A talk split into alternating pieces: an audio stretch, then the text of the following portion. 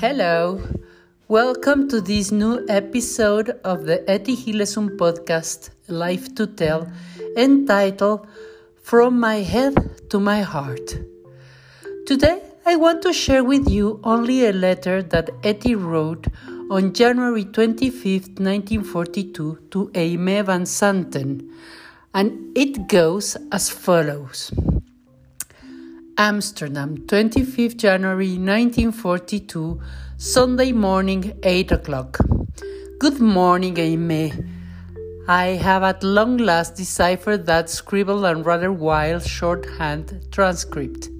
It is a valuable testimonial. Take advantage of it. What this man with his 30 years experience has to say is something you can bet your bottom dollar on forgive the indelicate expression.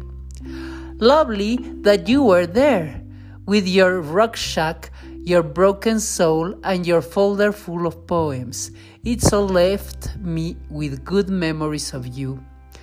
I felt as if that earlier nervous and troubled mask of yours had dropped off to reveal a calmer and more mature face and I felt that you had shed a, a, whole lot of childishness as well.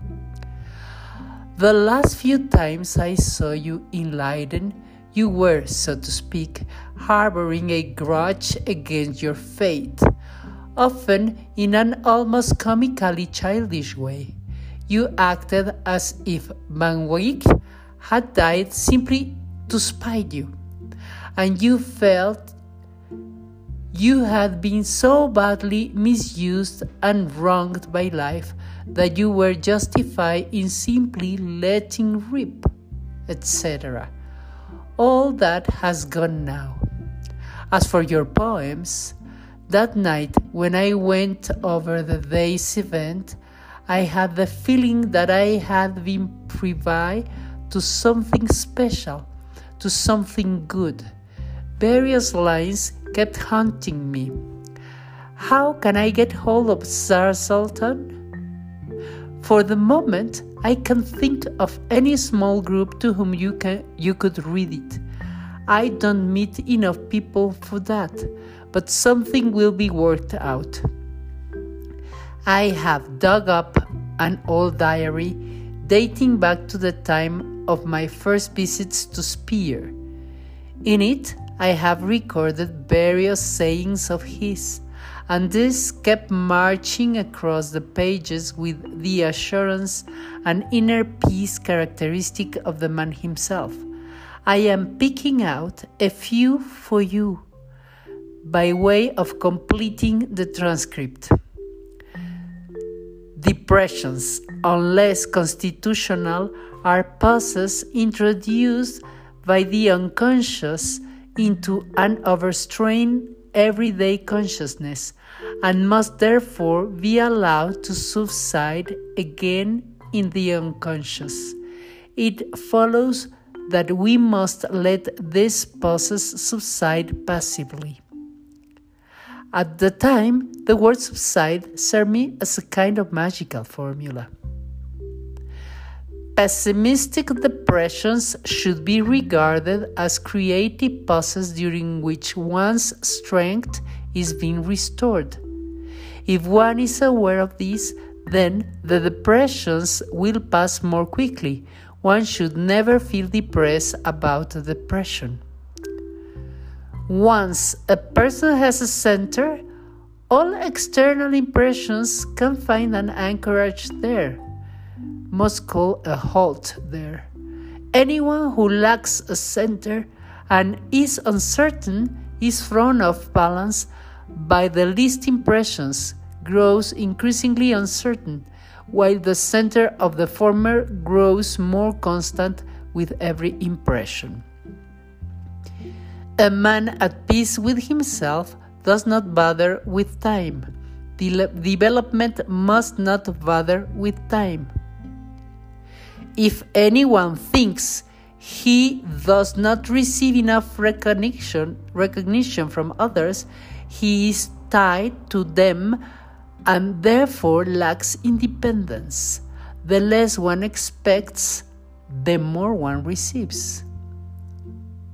Have you got a bit more patience? I keep coming across something striking that I simply have to copy out. What you expect from others, that is, from the outside, you carry unconsciously in you. Instead of expecting it from the outside, you ought to develop it in yourself by making it conscious. The soul is not time bound, it is eternal. You must immerse yourself in it, raise it into consciousness, that is, develop yourself. Man is given dominion over his soul. Parenthesis, see 2 Corinthians 5 5. Close parenthesis. And ought to husband it well. Live on his spiritual strength, be inspired. Being angry and dissatisfied is being unproductive. To suffer genuinely is being productive because our dissatisfaction, our anger, reflects active passivity, while genuine suffering reflects passive activity. The active passivity of dissatisfaction involves resistance, rebellion against what is inalterable, and so paralyzes man's other powers. The passive activity of genuine suffering involves bearing and accepting what is inalterable, and this releases new powers. And this is what I wrote at the time. In the past, I would probably have thought this a very nice passage to read. But the strange and important thing now is that the words have truly migrated from my head to my heart, to my consciousness of or God knows where. In any case, to where they breathe with me and have become a part of myself and it is an almost overwhelming and continuing source of amazed delight for me to see how much power has been and continues to be released in me. What I have gone through this year is really quite simple, but I believe of incisive, bear, incisive bearing on my further life. The cosmos has moved from my head to my heart or in my particular case, to my midriff. Anyway, from my head to another area. And once God had moved inside me to the space in which He still resides, well, I suddenly stopped having headaches and stomach aches. And now I shall again quote some someone else's words. This time, C. J. Jungs so, experience God too is a theory in most literal sense, a way of looking at the world, an image which the limited human minds creates in order to express an unfathomable and ineffable experience. The experience alone is real, not to be disputed, but the image can be soiled or broken to pieces. End quoting. And now I can't go on typing because my fingers are too cold. The heading Saturday morning 8 o'clock has been omitted for literary effects, but I woke up very early with a feeling of now or never. If I don't write to that man enlightened now, nothing will come of it all week. Are you warm enough there? I do hope you are not sitting in a freezing room all the time. I look forward to a chat in the not too distant future. We still have a lot to learn from each other, I think. Alas, hospitality in this house is rather thin on the ground right now, and so I regret that I can't invite you to stay. It isn't my house after all.